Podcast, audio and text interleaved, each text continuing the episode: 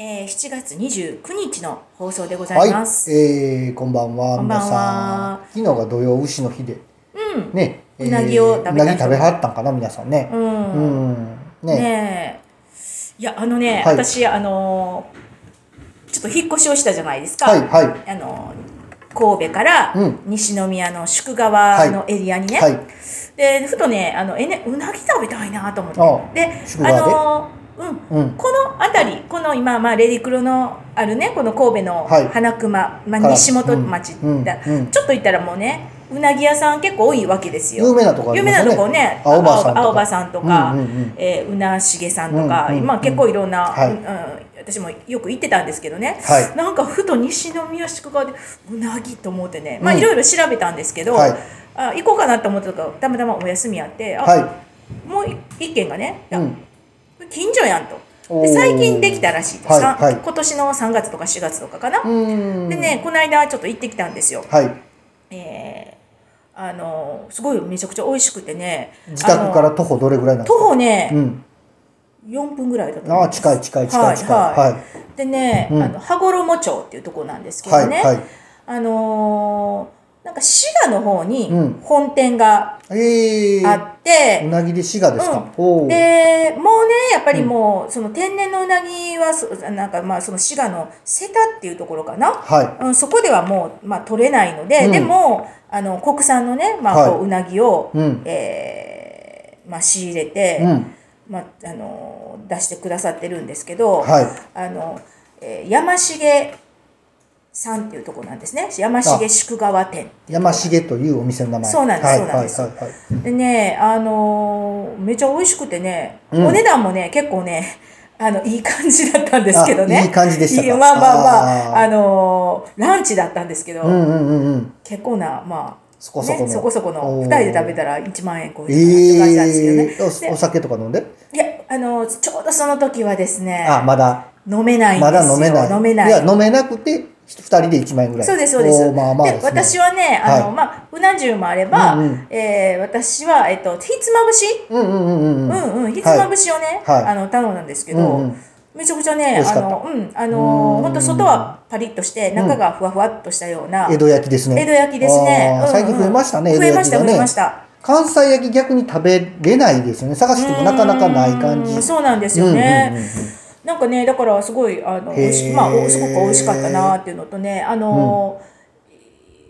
今年のね、うん、春ぐらいかな。はい。えっと、奈良の方にね、ちょっとうん大神神社に行こうと思って。奈良の方に。奈良の大大宮は、大神神社ね大神神社またすごい、まあ、最古の神社とかって言われへてーるところで、まあ、パワースポットでそれはね有名なんですけども、うんうんあの天理の方のね、はい。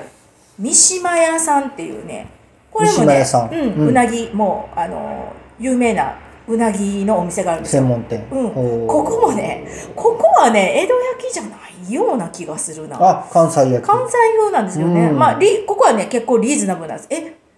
この値段でええここれ でこの値段っていう感じでねはいはい。あのーはすごく美味しかったですねい。。うなぎって両極端ですよね。うん真ん中辺あんまりないですよね。中間がないんでですすよ。よね。うん、あリーズナブルか。めっちゃリーズナブルで美味しいうなぎ食べさすか、うんまあ、高級でほんまに美味しいもの食べさすかっていうねですどっねちかかな、まあ、しつらえもねそれこそ、うんうんまあ高いとこはしつらえも素晴らしいけうんうんど、ありありますしね、うんあのリーズナブルで思い出したあの、はい灘区のさ山新さん山新さん大石のとこね美あ味しいそよあそこはこもね私も地震前に、まあ、大石に住んでたのでねうんちょっとね上がったけどね、うんそれでも美味しいあそこあそこはだからできた頃できた頃というか僕らが知った頃は、うんまだあの江戸焼きっていうのがあんまりこう関西ではうんうん知れ渡っ知れ渡ってなくてかお店が少なくって、うんうんあそこはちゃんと江戸焼きでされてて、うんうんだからもうふわふわでカリパリなあのあのうなぎうんうんうをんうん食べによく行きましたよ。あ本1000当に円で1000円やうねなそうそううなそうぎそう丼がうんうんちょっと2切れ乗ってて、うん肝肝串うんうんついてて、味噌汁ついてて、うんえーっとこそうそうそうそう漬物、うんうんあの昔ながらのうん刻みの白菜の漬物がたなんぼでも食べれるってんいううんうんやつでした。今2000 1500円になってるのかなそりでゃそう肝やわ串がなくねなってんのかな、うんうんなんかそんなんですけそりどゃそうだわそりゃそうだわんでも安い。安い美で味しすい。ねうんいや本当ねやっぱりうなぎはねう美味しいで夏になると食べたくなるよね。あーやっぱり食べたくなりますねなんかこうあやっぱり精がつくって言うじゃないですかはいはいはいやっぱりなんかこううなぎのなんていうのかな栄養価、うんっていうのは高いんでしょうかでね。しょうね、うんでまあそういう気がしますよね食べたらね、うんうんうんめっちゃ元気うん出うん、た気しますなよね、んかこう、あの良質な油、うんうんうん、うん、うん、魚やしね、魚やし、うううなんか、うん、なまんかた、肉とは違うそうそうそうそうそうそう、なんかエネルギーをエネルギーをももららえまうすねような感じがしますね。 はい、長いニョロニョロしたもんはええんですね、うんうんうん大体ねそうなの？なんかそんなん聞きましたよあ、そうなの？うん今ね、うなぎのね、うん栄養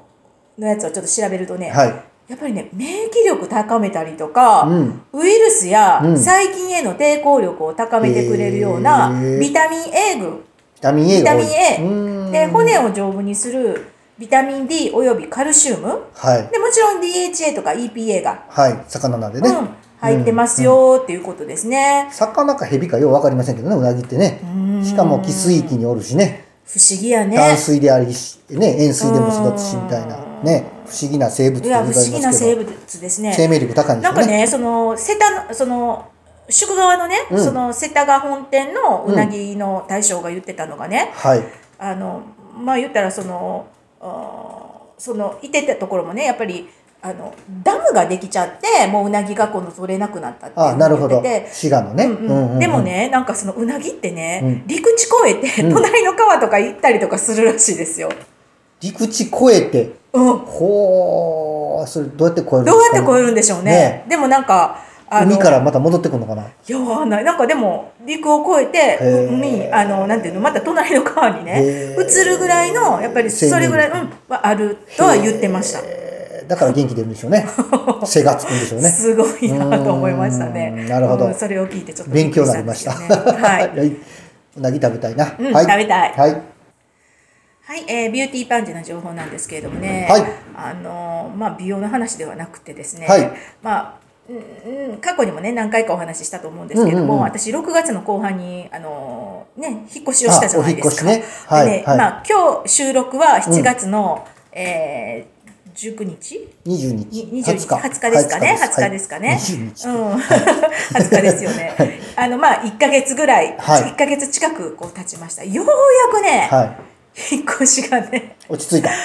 落ち着きましたけどねあーなんか一時悲壮でしたもんねいやマジでいや本当に収録日を忘れちゃうで調子が悪くなってはいはいはいはいえースタジオ収録じゃなくてね私だけちょっと自宅かあちょらっと収そん録なこさとがせあてりいましたたねだいたりとかっていうこともございましたけれども、はいようやくちょっと家が落ち着きましたよかったですはいいやー本当ね1ヶ月ぐらいかかりまやしったぱりねね1ヶ月ぐらいかかるんですまあね,、まあねもうある程あ度のこの年になると荷物も増えますからねかなりね断捨離したんですよしたしてもねうんんんんもうね服なんかもものすごい数捨てました、うん、おーもういろんなもの捨ててうんきたんですけど、うん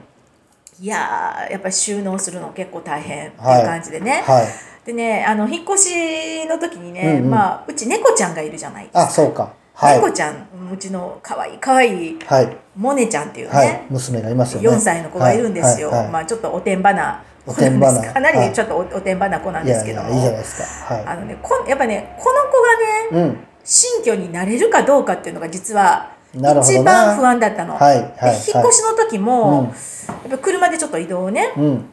新居まで移動するんですけど、はいやっぱ車乗ること自体もちょっとあんまりないですもなんい,、ねないじゃないですか。うんうんうんうんでやっぱり家あの猫って家に着くって言うんですよね。ねだからもううんあのこの子を、うんうんモネちゃんをあのい私がねこう、うんうん飼い主としてこう、迎えた時それも、あのい前のお家なんですけど、はいこの時もねやっぱりまだ生後当時3ヶ月とか2ヶ月ぐらいだったんですね。はいで、はいやっぱり前の亡くなった猫のもそうなんですけど、はいやっぱり引き取った時にねやっぱり環境変わるからやっぱりストレスになるんでしょうね。うんやっぱ風邪ひいたりとかねあやっーぱりお腹下したりとかっていうのが過去にあったんですよ。うんうんうんで初めての、まあ、引っ越しうんじゃないですか、はい彼女にとってはね。うんうんでまあなんかストレスがねうんそうそうそうあるどうわねどうなのかなと思って、はいちょっとすごくもうあのどっちかって引っ越しの片付けよりね彼女のね、うんあの様子をこうずっと見るこう心配しながらこう見るっていうか。うんなんかちょっ同と居人そうとそういうかねそうそう、娘というかねでちょっと、うん留守一人で一人っていうかね一匹で留守番させるのもね、うんうんうんちょっとね最初はねあんまうんあんまうんうりん長時間とか無理じゃないですか、うんうんうんだから大丈夫かなとか思ってたらまあやっぱりすごいですねあほうの順応力うんやっぱ高いんですね。ああのあ。すぐ慣れちゃいま慣れましたか。すぐあの、あんまり心配するほどのことはなかった感じ。うんそうですね。よかったですね。そうですね。だからやっぱりトイレのこととか、まあうんうんうん猫はね、比較的犬と比べると、うんうんあの、まあ決まったところでしかまずトイレはしないわけですよ。まあちょっと他のところで粗相しちゃうっていうことはちょっと病気の疑いがあったりとうんうんか、うんなんかストレスがなるかほどかってるって言われてるぐらいうんうんうんうん猫はね、もう決まったトイレ、もう決まってでるしとかころしないのでねおー。賢いね。うん、なんで、う大丈夫かなと思ってたんですけどね、うんうんうんで一応トイレここやで言うてね、教えてうん、ここやでって教えて、うんそしたらもうさささささーっとね、うん。あのトイレもむ無理なく無駄あのあそのあなんてちゃんとね、はい。うん、失敗なく、うんうんうんうんまあ、できて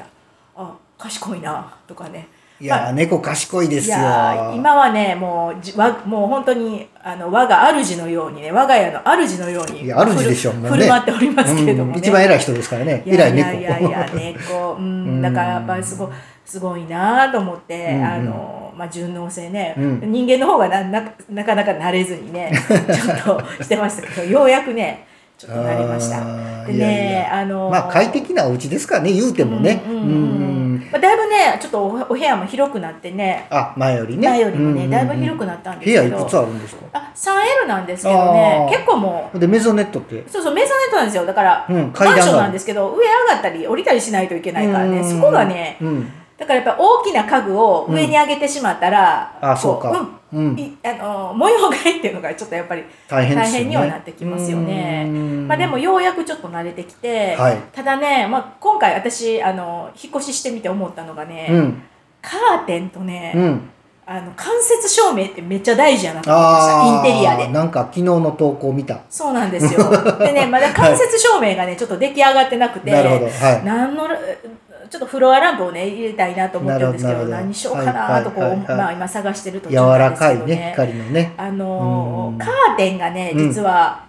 あの前の,、うんあの家のねカーテン、はい割と気に入ってたんですけど、はい。もう全然ねサイズが全然合わなくそうでしょうて、ねほんでね、窓も。ねうんうんうん。ちょっとこうバルコニーの窓とこう,、うんうんこううん吐き出し窓とか、うんうんまあ、こう見てるとね、うんうんあのーちょっと普通の窓と違うんですよ、あサイズが。企画がね。うん、もちょうっとなんか、特殊な企画そなうんですそうそねうそう、おー4メーターぐらい窓が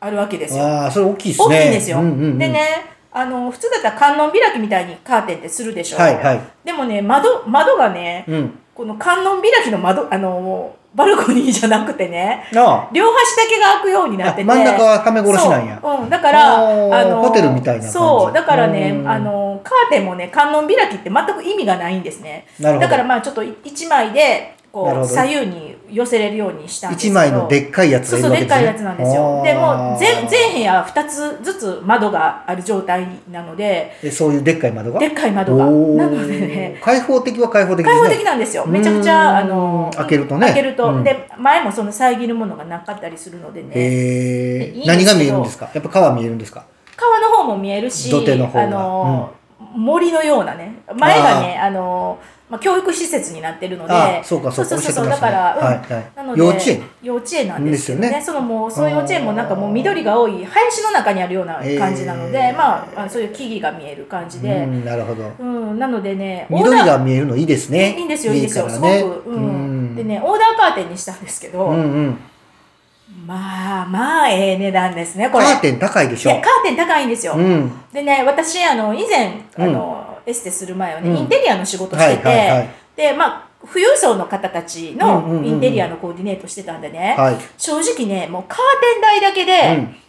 1000万とか、あるよ平ね。気で出すやっぱり出されるかいらお金を思っておらっしゃる方はそれぐらい出すわけですそようなんですよ昔知り合いになったうんカーテン屋の大将が、宿川でカーテン屋さんしてある人がいて、はいはいはいはい林さんって言うんですけどはいはいはその人カーテンだけで飯食ってはるんですよいいやで僕カーテンの値段なんて知らなかったんで、カーテンでご飯なんか食べれるんですかって聞いたら、うんカーテンバカにしたらあかんでって車ぐらいの値段すんねんでって言われいやほんとほんと家一軒分やり替えたらすごいねんでって言って、そう輸入カーテンとかすごい輸入カからねーテンすごいですいやもううんね、ああそうそうみたいだなからねあのそういうの私も富裕層の方たちのコーディネートやってて、うん本当カーテン一軒丸ごと1000万とうかんうんあるわけですね、あるんですよねあるんですあるんですすごいっすねでそういうのも見慣れてるからどうしてもね若干目が超えてるんですよ、わかるわかるうんうんでもやっぱオーダーカーテンねそれ天井ないけど、うんね、金額は天井台ですけど、まあ、やっぱり予算がありますよね。うん、でいやいいの見たらいいの欲しくなるうしね、んいいかもしれ目ないが超えてるそう超んえですてないじゃなくて、そうですうん、やっぱりねいい高いの見やるっとぱりねね、うんうんいいのはやっぱり、ね、いいんですうよ、んでまあまあまあいろいろちょっと選んでね、まあ、結局オーダーオーダー全部したんですけどね、はい、はい、ああいいお値段になりカまーしテンた高いね、カーテンまあ言ったらソファー以上の金額になりますね、うんなるなる正直なとうん、こあろのね僕あの今の店に改装した時に、うんフィッティングルームのカーテンをな悩んだの最後、フうんうんィッティングルームのカーテンって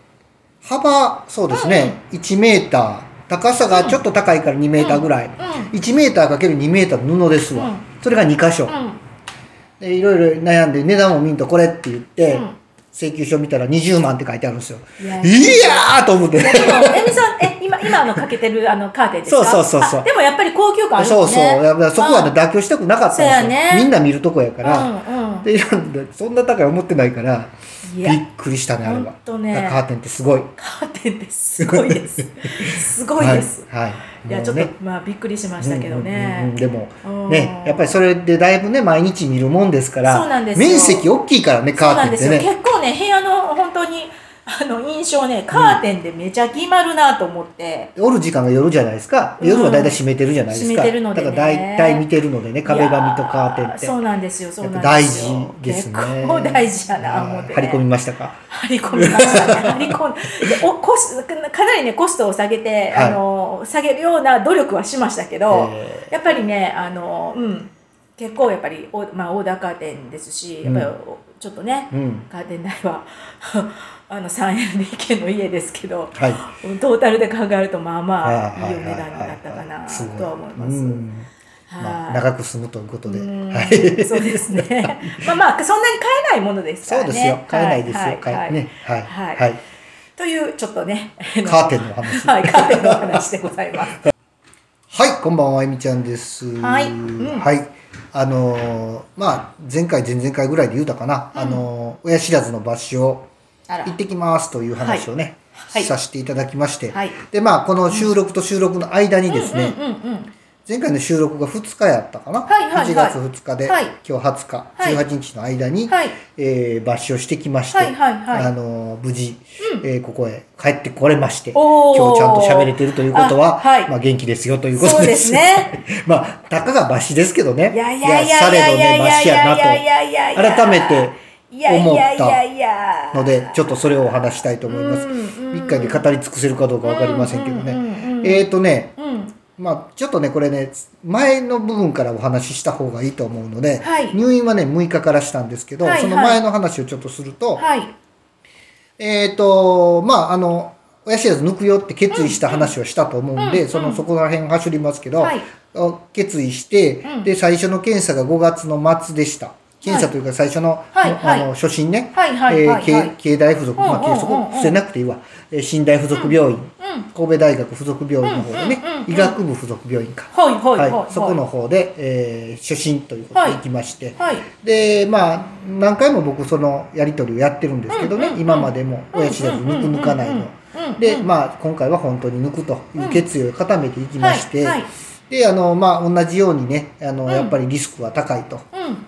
えーいう形で、まあ、はいそれも含めて、うんでも今回は抜きたいですということを意思を伝えたら、はいそうですか分かりましたということで、5月末にそれが決定し、おーはい手術日が、はいえー決めますということではい決めたんですけど、はい5月末に決まったのが7月7日でした。これね今あの七夕やん いやそうコロナでねうんあ結局いろんなかいあの病院にクラスターが起こるわけですよ。ーそしたら手術ができなくなるので、全部寝台病院に集まってきてるんですね。寝台病院ってクラスターがなかったので、今まで。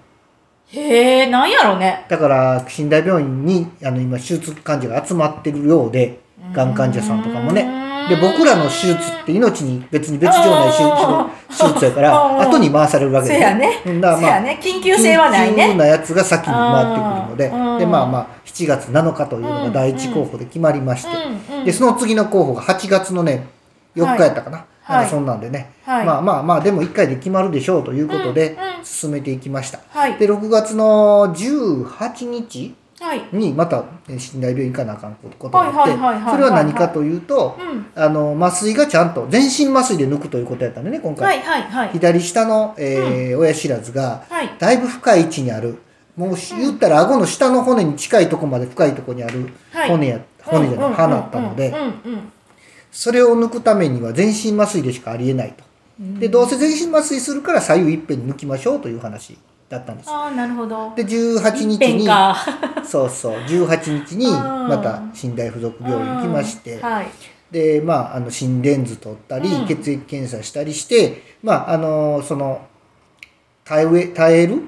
んその全身麻酔に耐える体かどうかっていうのは、まあまあもちろん元気なんで大丈夫なんですけうど、んまあ、一応検査をしないとダメやということで検査をしてで18日、まあ、OK が出ました、うん。まあ、その時にあのカリウム不足の話が出たんですけどね、はいはいはいはい。カリウム不足肩やね肩やカねリウム肩やね。うんそうそうその話が。が出てこの間も話しましたうけんど、うん。でまあそれが済んで、うんであとあと行かなあかんのが7月1日に PCR 検査の唾液を持っていかないかんこと、うんそして6日入院の予定やったんですけど、6月の末にですね病院から電話かかってきまして、うん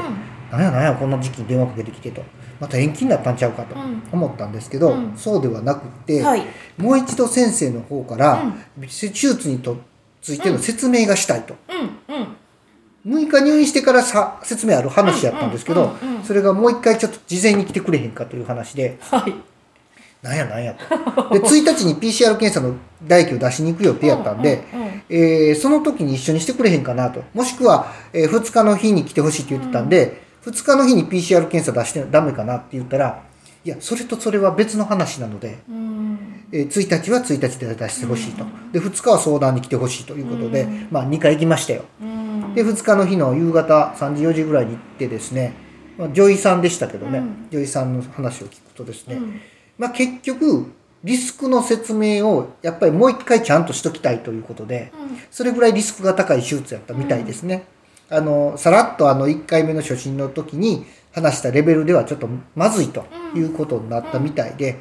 で10から15ぐらいのねリスクをずっと上げられた中で3つねちょっとあ3つやったかななんかちょっと怖いのがあって1つ目は左の骨がねうん左の顎の骨に近いとこ、うんそこに近いとこにあるので、えー骨ごと削るので顎の骨が骨折する可能性がありますとちょっと怖い怖い。怖いっしょ怖いっしょ怖いっしょ怖いっしょこんなことをまず一つ言われてでもうやだ一つがもう一つ何やったかなもう一つちょっと忘れたけどもう一個がもう一個がねやっぱ一番一番怖いやつでえっ、とその麻痺ねいやーもう。感覚の麻痺 が、あの、えー CT スキャンの画像も全部見せられたんです。あーえっとレレントゲンとやだ CT のレントゲンでは確実にこの神経の上に歯が乗ってるし、うん CT は上からこう断面図見ていくんやけど神経がこう丸い筒になっててそれをあの親知らずが押さえてる感じが映ってるんですね、上から断面で。でこれ完全に神経に当たってるので抜くと多かれ少なかれ麻痺残りますということでやそういめうて。そういう やめリて。スクの話をいっぱいされて。あのねはい、お医者さんでね、多分リスクのこと言っとかなあかんそうかなんですら、よ多分言うんやけど。訴訟になるからねそこうれねうんめっちゃ怖いよね。そうそうそうそう。もう、命がけでやらなあかんレベルの話でね。ねで、それでまあ、あの、そういう話でしたわ。で、それでもやりますか、やりませんか、みたいな話で、うんもうやるしって言う言うたんやんうと。ん何回も聞くなと。もう で、まあ、あの、まあでもそれぐらい僕の歯は、通常ね、親知らずの場所っていろいろググると、うん。通常抜いてその麻痺が残る確率って1000人に3人とか4人なんですよ。だから普通はそんなに残るもんではないし、そうやね確率ものすごい低いもんなんですけど、僕の場合はちゃんと言うとかんとこれ訴訟になるなと思ったんでしょうね。かなりこう接近してたから。うん、事実まあ今でもしびれてるんですけどね、まあ、そういうこともあって、うんあのそういう説明が2日の日にコンコンと1時間ぐらいありまして、それでもやりますかやりませんか、まあ、やりますということで、まあ、入院に至るわけです。で6日の日に入院しましてこれ最後までいかへんな今日な6日の日に入院しまして。うん。2回に分けました そうですね。うんうん6日の日に入院しましてですうんね、6日の日はもう本当体元気じゃないですか、僕もね。で、朝の10時頃に入院受付をし、入10時までに入院受付をして、うんうんうんえー入っていくんですけど、うん今の病院の現況っていうのは、あの、なんていうの、面会禁止なんですよ。ああそうだねだからあのーそうだねうんうんそううんうんあの患者の家族の人とか、子供さんとかはうんうん病院に行けないんですうよ、んうんうんでうちも家人がついてきてたんで、うん一応ついていくわって「いやほんでええで」って言っててんけうど、んいやついていくっていうからつって、うんついてきたんですけど、うんうん結局あの入院受付のところは行けるんですけど、うんもう病棟のナースステーションまでしかついてこれないんですよへえだから病室まで行けないので、へえ PCR 検査してない人やからねああなるほどねうん、だから病室までは行けなくって、うんであのーまあそこでバイバイですわ逆にだから寂しい感じで来んかったらよかったのにと思うんですけど、んまあまあ来てくれてねでまあそこでお別れをしうて、んで病室に行きます、んでまあ最近病院ねうんあの w i f i とか完備してあるしああそりゃでそうやな電子機器全然 OK ですもん 今だから僕もそれを先に聞いてたからそりゃそうやねあのちっちゃいあのパソコン、うんノートパソコンと、うんうんまあ、スマホはもちろん持って行って、うんうん充電器いっぱい持って行って、うんうんでまああんまりね病院の w i f i って良くないんですよやっぱし、うんうんうんまあ、病院も使ってるその w i f i の一部を使わせてもらうんで、うん逆にあんまりこうガンガン使うと迷惑かなと思って、うんうんまあ、スマホのテザリングでね、うんうんえ1日目快適に過ごしましたね、YouTube めっちゃ見 たしそれから何い見た何見たやまあいろいろですようんもうあとあと Amazon あー Amazon あープライム入ってるからうんうん Amazon ビデオであの見たかったドラマダーッと見退て屈をせえへんねやじゃそうあだからそういうもんは見れるかうんうんうらんで LINE も普通にできるし、ああそうだよねうん、あのこあの仕事もなんならちょあっーとしし忘れてたメールを全部片付けたりあーなるほとどなか初日はそんな感じで過ごしてへー本当快適な、うんううんん日でしたうんでその日の夕方に麻酔科の先生が来てうん最後の麻酔の同意書を取られるわけですけど、まあ、麻酔もまたリスクがダラダラダラダラいっぱいあってねそうあの鼻鼻から相関しますから鼻血が止まらなくなる可能性がありますとかそういうことをずらーっと並べられてサインをしてと。で翌日になっていくわけですね。で、えーその日は晩ご飯まではちゃんと食べれるんですよ。翌日は朝一の手術なんですよ。9時からの手術なのにいけ晩ご飯まで食べれるんですよ。あそうなんやはい。で晩ご飯食べた後に下剤を飲んでで水分は12時まで24時までしか飲めない。でまあでも一応ね夜中に喉乾いた時用にアミノバイタルっていう吸収のいいドリンクは1本 500cc 持ってきてくれるんで。これは1本6時までやと飲んでも結構ですということでへー持ってきてくれはるんですけど、まあ、そんな飲まなかったですけどねでそんなこんなでもうねすることもないし9時消灯うん10時就寝なんでうんで9時半ぐらいだったらもう真っ暗になるんですよ ほんでうちだけ読書灯つけてるわけにもいかんので消すじゃないですかあそうやねもう寝るしかないので音楽聴きながら10時前に寝ました よそしてあの僕これ今スマートバンドつけてるじゃないですあかあこれが睡眠チェックしてくれてるんですけど過去最高得点でしたやっぱり寝なあかんねや やっねぱゴールデンタイムにそうね寝なあかんねやわはいはいあーまあまあそんなんでは今い日はこのぐらいです、はにしいときましょうあのエミまたさ次んの回、ね第1弾 はい第2弾は次回ということではい、痛いとか次ですよ、はい うわーえー今夜もお送りしたのは神戸元町美顔美肌エステビューティーサロンなでしこの清水正樹とあなたのモテルを作るスタイリストエミヤ洋服店店長エミシンがおお送りしましたそれではまた来週ごきげんよう